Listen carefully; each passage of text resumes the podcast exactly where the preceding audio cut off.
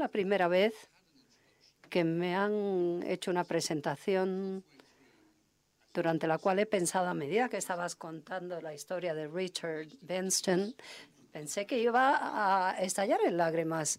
Estaba a punto de subir al estrado llorando. Y la verdad es que, bueno, a punto he estado de dar una conferencia que no tiene nada que ver con el tema que me han asignado. Bueno, muchas gracias a todos, gracias a la Fundación, gracias a la Universidad de Navarra. Hola a todos los que estáis en Pamplona. Hola, desde Madrid. Algún día acabaremos trabajando todos para vosotros. Somos fans vuestros. Y bueno, la Fundación Rafael del Pino, todo mi agradecimiento por invitarme y por invitarnos a todos los que estamos aquí esta tarde. Una vez eh, salí de una conferencia ante políticos británicos nos reunimos con los principales periodistas del Times y estamos discutiendo de qué había ido la conferencia, cuál había sido el tema de la conferencia, del discurso, discurso político, digo. Y uno de los principales periodistas me dijo, yo creo que, se ha, durado como una hora. Yo sé que a veces cuando piensas en un discurso y piensas, a ver, ¿de qué ha tratado? Uno piensa, bueno, pues yo creo que ha durado como una hora. Bueno, pues yo voy a intentar hablar durante unos 40 minutos y espero que terminados esos 40 minutos podamos tener una conversación lo más abierta posible, porque la verdad es que me encanta el tema y el espíritu de esta creación de la Universidad de Navarra la idea de ser abiertos y hablar honestamente del futuro del periodismo, de los medios de comunicación y el futuro de la sociedad en que vivimos. Así que, si me lo permitís, empezaré mi discurso. Y como buen periodista voy a empezar con una pregunta y luego le daré la vuelta. Si no os importa, he cambiado el título, que era El futuro de la libertad de expresión en la era de Internet y he cambiado el tema un tema más críptico. El valle y la colina, la tecnología, la democracia y el futuro de la libre expresión. En el año 1984, que yo creo, y estaréis de acuerdo conmigo en que es un buen año para empezar un debate sobre la libertad de, de expresión, Apple Computer publicó un artículo el domingo de la Super Bowl. Años después, la gente sigue hablando de ello. Pero por si no lo habéis visto, vamos a ver el anuncio ahora. A ver si pueden poner el, el anuncio.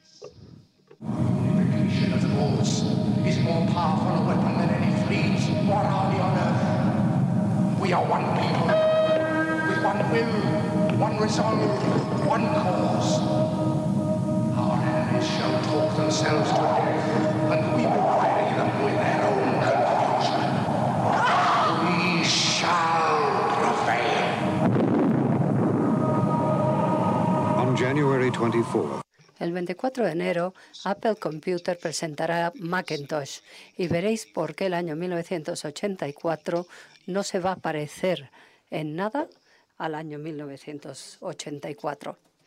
El ordenador personal prometía libertad, y no solo liberación de los sistemas informáticos de IBM, sino posibilidades enormes de expresión personal. Hoy me gustaría hablar un poco sobre ¿Cómo es esa libertad ahora? Porque es evidente que la libertad de expresión que tenemos hoy no es exactamente lo que publicitaba Apple en el año 84.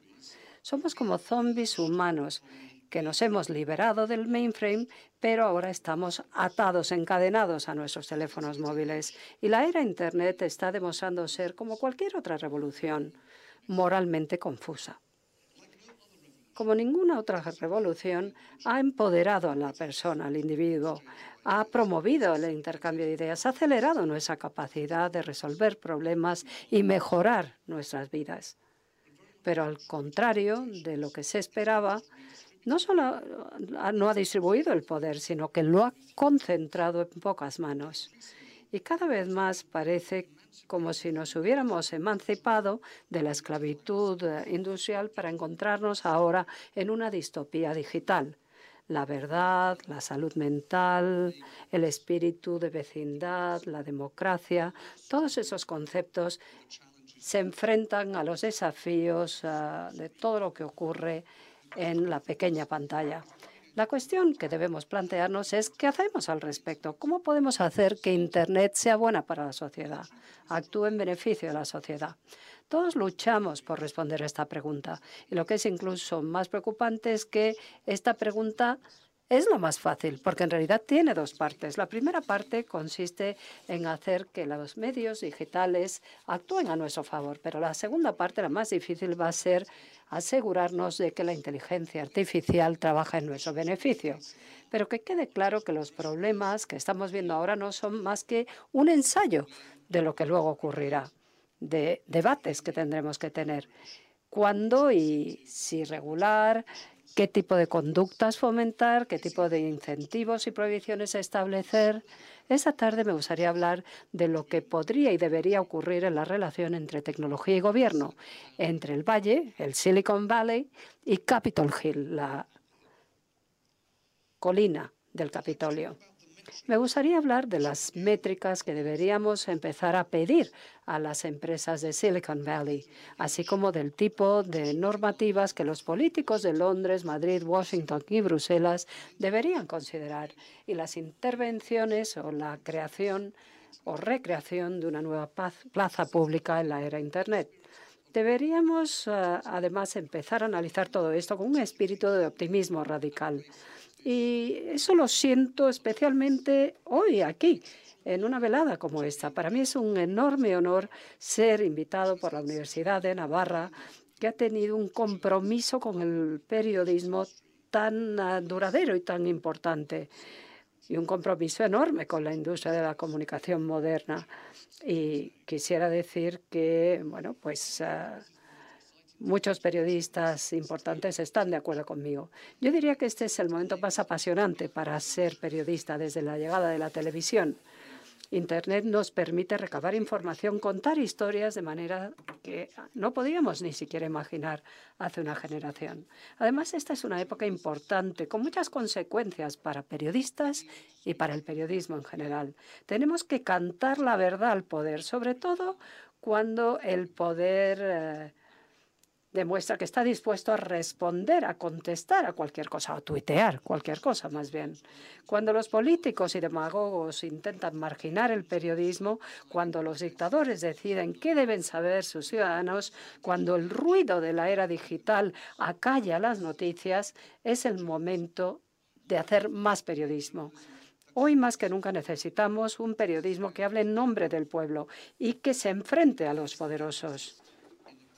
A pesar de todos los ojos que existen hoy en los dispositivos digitales, hoy en día, lo cierto es que muchas cosas de las que ocurren no las percibimos, no las vemos. Una vez más, dependemos de los reporteros, de los periodistas.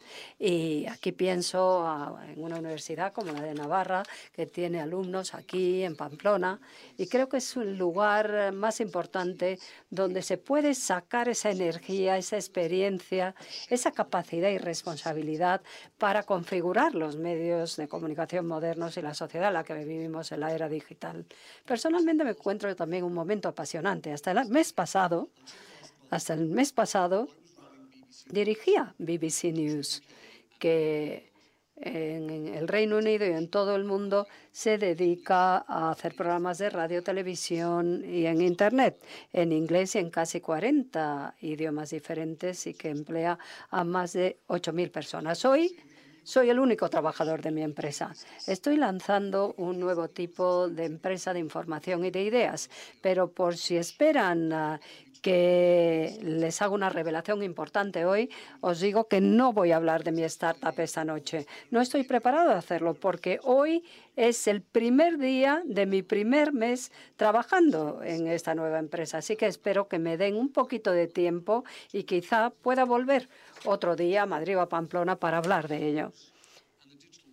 Vamos a hablar de las noticias y del mundo digital en el que vivimos, el futuro de la libertad de expresión en la era de Internet.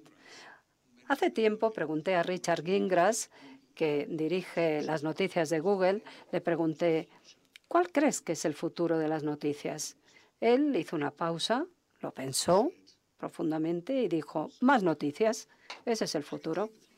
Y de hecho, yo creo que el futuro de la libertad de expresión es más libertad de expresión. El hecho innegable de toda mi vida profesional ha sido que cada vez hay más, más y más cosas de las que hablar. Cuando empecé a trabajar en el Financial Times, producíamos aproximadamente 200 noticias al día. Para cuando llegué al Times, los diarios eh, tenían páginas web que funcionaban 24 horas al día, 7 días a la semana, y había unas 400 noticias diarias. Luego llegué a la BBC y descubrí que producíamos cuatro segundos de noticias cada segundo del día.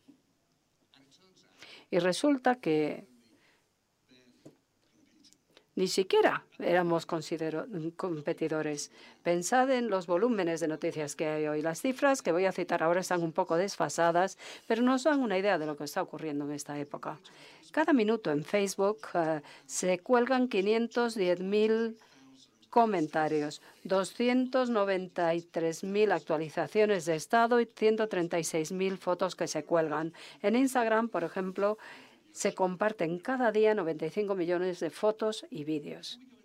Pero antes de continuar, me gustaría decir que la gran mayoría, la gran mayoría de todas estas noticias son buenas, son beneficiosas. La tecnología promueve el amor. No es casualidad que ese sea el mejor periodo en la historia de la humanidad para defender el amor. Hoy es más fácil amar a quien quieres, enviar y recibir fotos y mensajes a las personas que quieres, compartir tu pena o tu pérdida. Todo esto gracias a la tecnología. Al mismo tiempo, la tecnología también promueve la alegría. La vida es más divertida. No tendríamos esos vídeos eh, de Donald Trump eh, diciendo cosas que no está diciendo ni tampoco tendríamos eh, esos vídeos de Chewbacca ese niño contándole al mono en el coche que se fuera la porra. Tampoco tendríamos ese maravilloso minuto en las noticias de la BBC a mediodía donde se hablaba a Robert Kelly hablando de las maravillas de la península coreana para luego ser interrumpido por sus hijos y su mujer que intentaban rescatar este momento de televisión en vivo. Y todo esto nos ha traído a este día. Lo cierto es que seguimos riéndonos. Hasta Internet no sabíamos que se podía, que los monos eran capaces de subirse en un skateboard. Al mismo tiempo, la tecnología promueve la justicia, el intercambio de información, el empoderamiento del autor individual lucha contra la injusticia, mucho más que pudiera haberlo hecho cualquier otra redacción. Pensad en Black Lives Matter, Me Too, pensad en I paid a bribe, yo pago un soborno. Hubiera sido muy fácil eh, pasar por alto, subestimar o ignorar totalmente el abuso de poder si no hubiera sido por el poder de la libre expresión en la era Internet. Y la tecnología al mismo tiempo, y sin duda alguna, es un motor de progreso. Tom Friedman, el columnista del New York Times, hablaba de forma brillante de los logros de esta era de aceleración. Hemos presenciado en los últimos 50 años el periodo de más éxito en la historia de nuestra especie. La esperanza de vida ha aumentado, la, la alfabetización, la mortalidad infantil y materna han bajado, las muertes en los conflictos han bajado y todo esto hay que ponerlo en el contexto histórico. Si escuchamos al historiador de Yale, Tim Snyder, él dice que las innovaciones en los medios de comunicación siempre se han visto acompañadas por grandes rupturas en la sociedad, por lo general muy sangrientas. Pensamos hoy en el periódico como una forma de medio de comunicación apaciguadora, cortés, pero la llegada de la imprenta se vio seguida por 150 años de guerras religiosas en Europa. Igualmente, pensamos que la radio es una presencia tranquilizadora, pero fue la radio el medio que utilizó el fascismo y el comunismo, el medio que utilizaron Hitler y Stalin para imponer el control y asesinar a millones de personas. En contraste, las disrupciones de Internet han podido ser radicales, pero hasta ahora no sangrientas. Pero como sabemos, la era Internet está haciendo sus propios estragos. Ahora, si me lo permiten, voy a mostrar una lista de todo lo que se está haciendo en Silicon Valley. Se está facilitando el lenguaje inflamatorio y el terrorismo. De eso se le acusa. Se permite la pornografía infantil y las redes de pederastia. Se promueve la criminalidad, la corrupción, defendiendo muchas cosas muestra la adicción, la ansiedad, el acoso online y problemas de salud mental crónicos. Se promueve la división, el comunalismo, la polarización. Se destruyen eh, los puestos de trabajo. Como digo, se destruyen puestos de trabajo desde conductores hasta periodistas, pasando por muchas otras profesiones se está drenando la confianza de que la democracia puede funcionar en la era digital, aumentando la manipulación política a través de la creación de psicoperfiles de los usuarios, vaciando, empobreciendo el debate político, limitándolo a tweets y GIFs dañando muchísimo el discurso público y al mismo tiempo ayudando a la evasión de miles de millones de impuestos y al mismo tiempo concentrando las fortunas en manos de unos pocos, al mismo tiempo que se destruyen puestos de trabajo de mucha gente y se invierte en la inteligencia artificial y en robots que eventualmente pueden dirigir nuestra vida. Esta es la lista corta, ¿eh? Y durante varios años me ha fascinado la distancia cada vez mayor, distancia creciente, entre el valle y la colina, entre las empresas tecnológicas y el Estado. Y creo que está claro que si oímos lo que está ocurriendo en el espacio público y en los pasillos del poder político, tengo la impresión de que todo eso está cambiando. El látigo tecnológico ha comenzado a actuar. Los políticos, que hasta hace poco han cortejado a los gigantes tecnológicos, han empezado a darles la espalda. Los medios de comunicación están en pie de guerra. Incluso las personas más senior en empresas como Facebook, Salesforce, Uber y Alphabet te dicen que va a llegar una oleada de regulación. Mi amigo Benji Vaughan, fundador en Londres de una plataforma comunitaria que se llama Disciple Media, dice que el año 2018 va a ser el año en que todo va a cambiar. En su opinión, el año 2018 será el año de la plataforma Pico preocupación de los consumidores, competencia disruptiva y activismo político, todos ellos empezarán a aumentar la presión. Por eso me gustaría considerar ¿Cuál sería la mejor manera de resetear la relación entre los medios digitales y la sociedad? Hablando de uno de estos frentes. Me refiero a la libertad de expresión. Y me gustaría decir que la lista que acabo de citar no he incluido las fake news. No creo que la gente seria deba dedicar mucho tiempo a pensar o a preocuparse por las fake news y ciertamente tampoco creo que debamos dedicar mucho tiempo a utilizar el término. Fake news tiene un ah, significado muy específico. Significa publicar de forma deliberada falsas noticias para conseguir más atención, ya sea para conseguir beneficio económico o político. El clásico es el Papa apoya a Donald Trump es mentira, pero atrae mucho tráfico. Y creo que ese tipo de fake news, según esta definición, es parecida al spam. El spam en los primeros días del correo electrónico. Pero, en mi opinión, es una arruga. Es algo solucionable. Hay males muchos peores, creo yo, en las noticias en sí mismas, las noticias basura, noticias apresuradas, escuetas, demasiado estridentes, engañosas o repetitivas.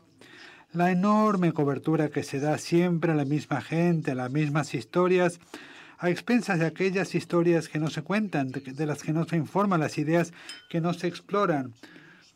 O pues el volumen de noticias con las que nos inundan todos los días. Y el resultado es que normalmente el sector de las noticias, a pesar de sus esfuerzos y su excelente trabajo, muchas veces no puede ver el bosque por los árboles. Y en el corazón del problema está que, en, que las, en que las redacciones en sí mismas son monótonas. La gente es monótona, los modelos de negocio son monótonos, el servicio a los clientes es monótono. Las reacciones, en su mayoría, funcionan como un concierto alguien ejecuta un instrumento a un público que está sentado, pero Internet significa que las noticias tienen que parecerse más a un festival de música, donde los ejecutantes y el público juntos crean la función. O sea que necesitamos abrirnos más. Y hay que dejar muy claro que yo soy consciente de que como periodistas y instituciones periodísticas a veces nos equivocamos, cometemos errores. Incluso a veces, pues no se nos cuenta toda la verdad. Recuerdo hace algunos años estaba caminando por la redacción del The Times y escuchaba a la corresponsal de religión, que era una persona muy temible, que estaba muy enfadada hablando al teléfono.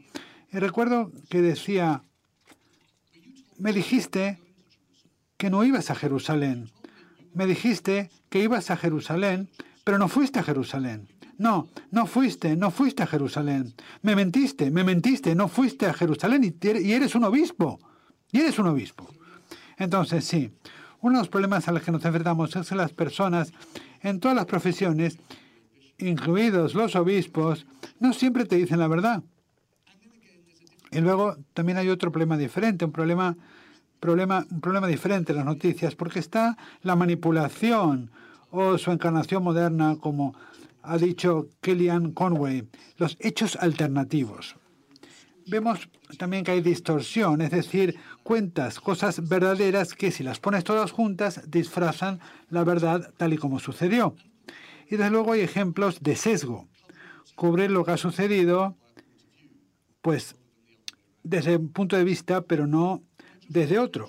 Pero quiero asegurarme de que no nos olvidemos de una historia, de un elemento que, en mi opinión, posiblemente es más importante y más preocupante y más extendido, y está más extendido que todo esto que he dicho, porque yo creo que el debate un poco hedonista sobre las noticias falsas, pues lo que está haciendo es desviarnos de un problema más grande, que es la escalada de la propaganda. Estuve en Rusia después de las elecciones presidenciales y fui al Kremlin, me reuní con Dmitry Peskov, que es el secretario de prensa de Vladimir Putin, y le pregunté lo que él pensaba acerca de lo que estaba sucediendo en el mundo de los medios y me dijo rápidamente, el mundo está en una guerra de las informaciones.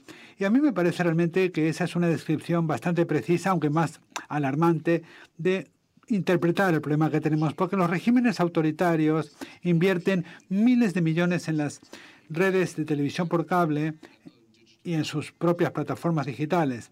Si nos fijamos en eh, una, un informe de la ONG Freedom House del mes pasado, veremos hasta qué punto está desapareciendo la democracia. Y además en muchas partes del mundo, pues no es que haya demasiada poca intervención estatal, es que hay demasiada. De hecho, hay una dinámica que se refuerza a sí misma, que está funcionando, porque los regímenes autoritarios mantienen a las empresas mediáticas muy controladas. Y esto lo hacemos porque no queremos que se produzca un caos, no queremos que toda esta información libre y todo este libertinaje de las democracias liberales pues sean una amenaza. Pero en el Occidente decimos no podemos intervenir con los medios digitales. A ellos les aterra el totalitarismo que es característico de los estados unipartidistas. Yo creo que tenemos que hacer más, francamente, muchísimo más para oponernos a la intromisión de los regímenes en la prensa libre, en Myanmar, en Venezuela, en Rusia o en China, y también mucho más cerca de casa, en Turquía, en Hungría. Y creo que es tarea de los periodistas y gobiernos europeos dentro de la Unión Europea, fuera o en proceso de marcharse, nos compete a todos el levantar la voz a favor de una prensa libre en los países de la Unión Europea, porque la libertad de prensa es uno de los principios fundacionales de la Unión Europea y a los miembros habría que multarlos o expulsarlos si no respetan la libertad expresión. Pero, ¿qué podemos hacer con problemas que están más extendidos y están, son más difíciles de definir? ¿Qué podemos decir del daño que se ha hecho a la fe en la libertad de expresión en las, en las sociedades libres, en nuestras propias democracias? ¿La respuesta cuál es? Pues no lo sé. Siento haber llegado tan lejos para deciros que no conozco la respuesta a la pregunta, pero una de las cosas que me sorprende acerca del periodismo actual es que no decimos con suficiente frecuencia no lo sé. De hecho, no saber algo es el comienzo de la gran empresa periodística y vivimos en una edad en la cual hay una tendencia de arrogarse más facultades de las que uno tiene. Por lo tanto, yo diría, para mí este es un problema muy difícil y creo que va a necesitar mucho trabajo. Y creo que la gente, no solamente nosotros los periodistas, pero los tecnólogos, los políticos, los trabajadores y los padres, los jóvenes, tenemos que meditar en todo esto con mucho cuidado y todos juntos. Personalmente, yo diría que tenemos que empezar a pensar en ello en tres formas diferentes. La primera es replantearnos los incentivos, las métricas que se utilizan para las empresas del Valle de, del Silicon. Ese sería el yo diría que el primer paso sería un paso blando. Tenemos que ir a las empresas tecnológicas y decirles que tienen que comenzar a medir sus resultados. Y además les interesa, les interesa hacerlo, porque si no se van a tener que enfrentar a una normativa más estricta y además si no lo hacen, otros van a definirles y no van a poder definirse ellas mismas. Y además, las empresas muchas veces se quejan de que las aportaciones digitales que realizan la sociedad no se reconocen en las cifras de PIB. Y quizás tengan razón. Pero si queremos cambiar el comportamiento de algunas de las mayores compañías del mundo, la forma más constructiva de hacerlo es redefinir sus incentivos. Por lo tanto, ¿qué quiero decir con esto? Pues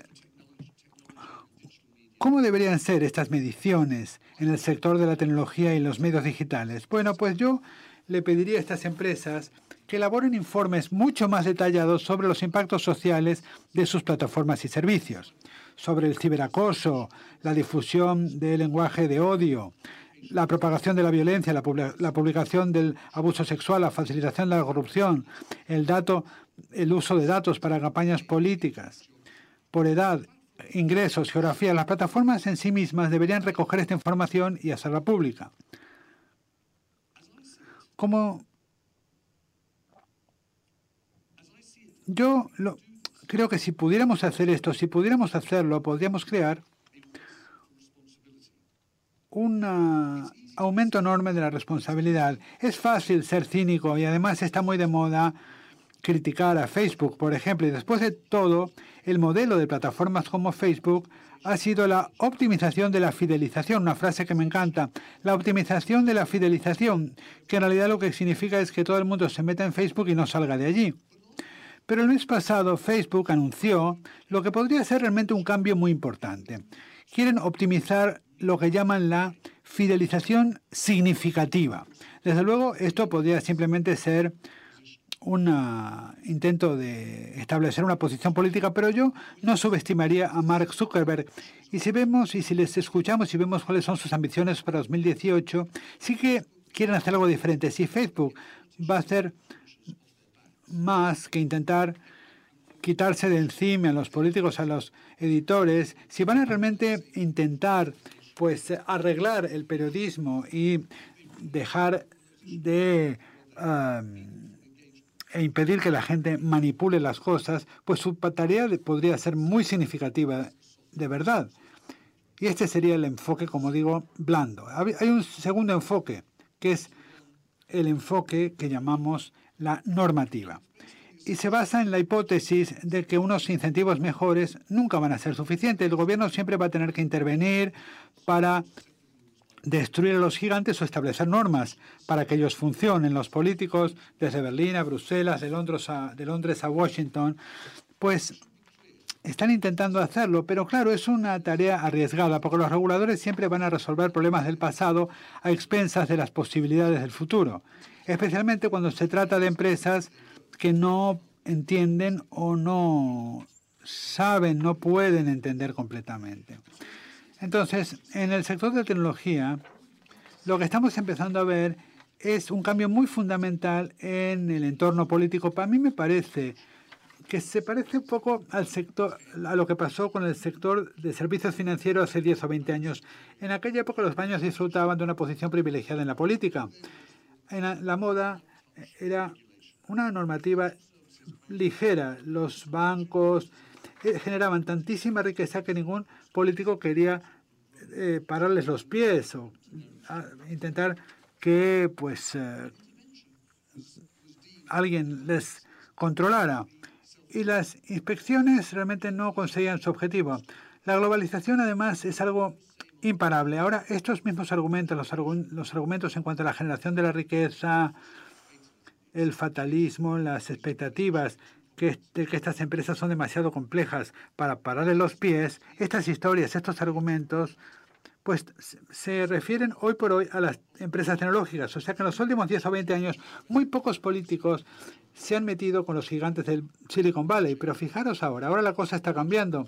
La normativa ahora se está impulsando para proteger la privacidad de los datos en Alemania. En el Reino Unido ahora el gobierno quiere mm, que las plataformas tecnológicas pues eh, sean más responsables. Y desde luego vemos, veremos este tipo de comportamiento según estas empresas tecnológicas se, se comporten cada vez más como los bancos. Este debate sobre las normativas, pues eh, ha llegado un poco tarde porque llevamos mucho tiempo viviendo bajo algunos mitos. Uno de estos mitos es que no se puede regular Internet porque es internacional, demasiado abundante y demasiado complejo. Y otro mito es que los políticos pues eh, no van a poder eh, hacer nada, pero Silicon Valley es demasiado rico para ser domado. Este fatalismo del laissez-faire pues tiene que ver con lo que está sucediendo en China, Turquía y Rusia. No subestimemos el poder del Estado. Si el Estado quiere que las empresas se comporten para defender el interés público, pueden hacerlo. Y de hecho pueden ir un paso más. Pueden crear o ayudar a desarrollar nuevos tipos de espacios públicos en Internet. Pueden hacerlo y pueden apoyar sus propias intervenciones. Y este es el tercer enfoque que quiero mencionar. En el año 1922, la BBC fue creada en parte porque el gobierno británico temía las perspectivas de una tecnología tan potente como la radio y televisión temía que fueran controladas por los varones de los periódicos. Un eslogan que decía que la nación hablará de paz a la nación y la misión de informar, educar y entretener, la BBC creó el modelo de radio-televisión pública y siempre ha aspirado a ofrecer calidad, ofrecer lo mejor de cada cosa a todo el mundo. Al contrario que algunos de sus primos europeos, su modelo fundacional siempre fue independiente del sistema fiscal, del sistema de Hacienda, y su independencia ha sido protegida muchísimo. Sirve al público, no al gobierno rinde cuentas a su público, no a los políticos. Y hoy, en mi opinión, el Reino Unido tiene una gran suerte de contar con una BBC que crea un espacio público en el mundo digital, definido por el mismo interés público, hacer periodismo responsable, entretener, fomentar el aprendizaje a lo largo de toda la vida y compartir la experiencia de grandes momentos en la vida nacional.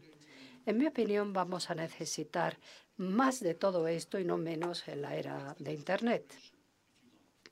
Podríamos hablar de la nueva generación de la radio televisión pública. Lo podríamos llamar redes de servicio público, lugares que son seguros para los niños, servicios que garantizan que nuestros datos están seguros de la explotación política comercial, un lugar donde compartir ideas, aprender nuevas competencias, lugares que fortalezcan el sentido de comunidad, plazas públicas donde el debate sea civilizado, fiel e independiente, repito.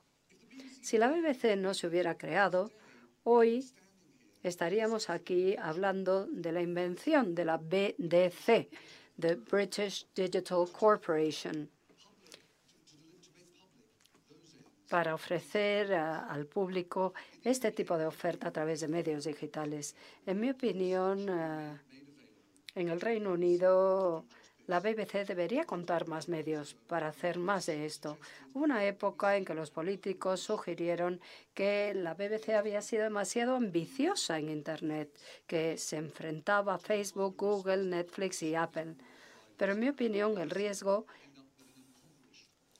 que corremos en realidad es que la BBC acabe con una oferta empobrecida.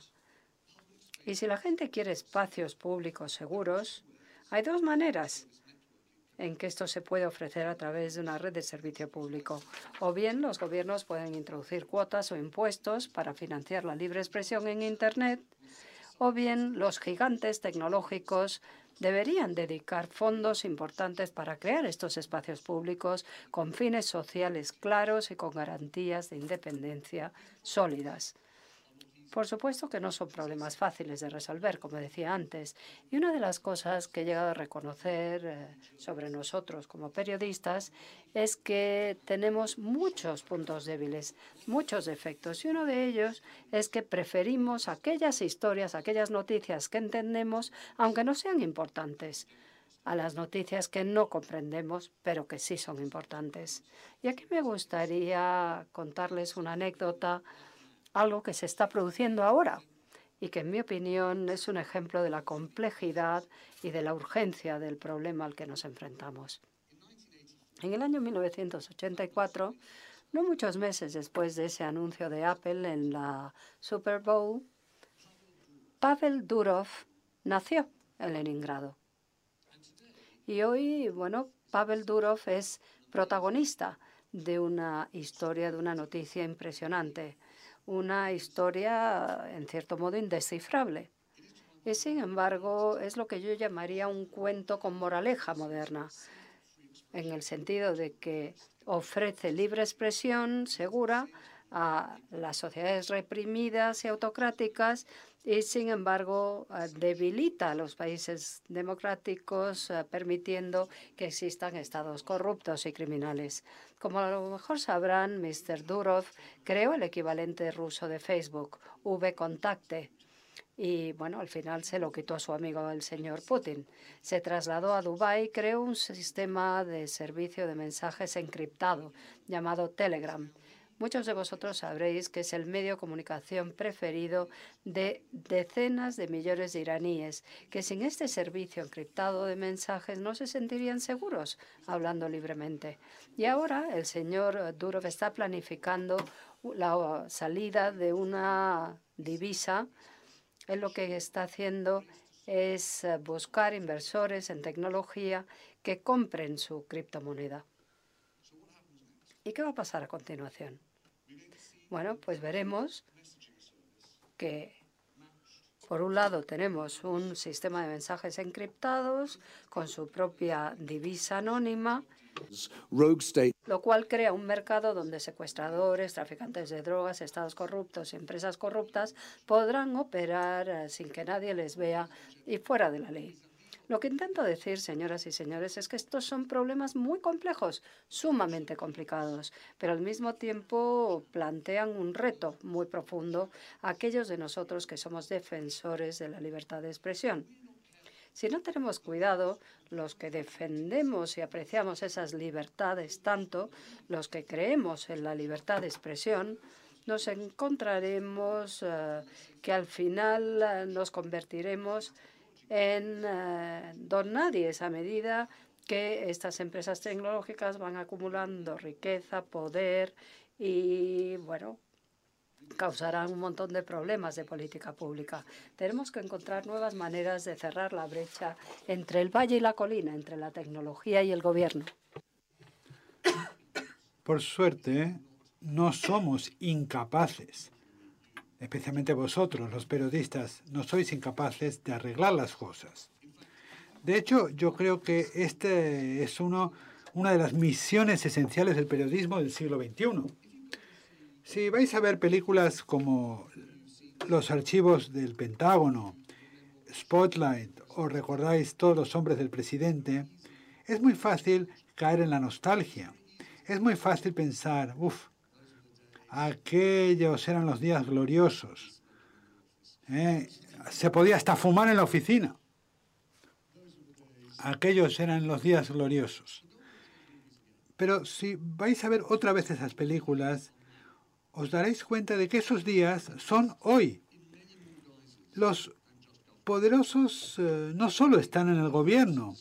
Las cinco fuerzas más importantes que están dando forma a nuestra época, que son la tecnología, la longevidad, la globalización, la identidad y el medio ambiente, estas cinco fuerzas importantes exigen que los periodistas revelen lo que se nos está haciendo y lo que se está haciendo en nuestro nombre. Y actualmente vosotros, la nueva generación de escritores y editores, reporteros de radio, cineastas, científicos de datos y diseñadores, ciudadanos nacidos en la era de Internet, tenéis los medios para organizaros, para conseguir el cambio, tenéis las redes para descubrir la verdad y tenéis la capacidad de hacer el periodismo que informe a un futuro que trabaje para nosotros. Para acuñar una frase, buenas noches y buena suerte. Gracias. thank you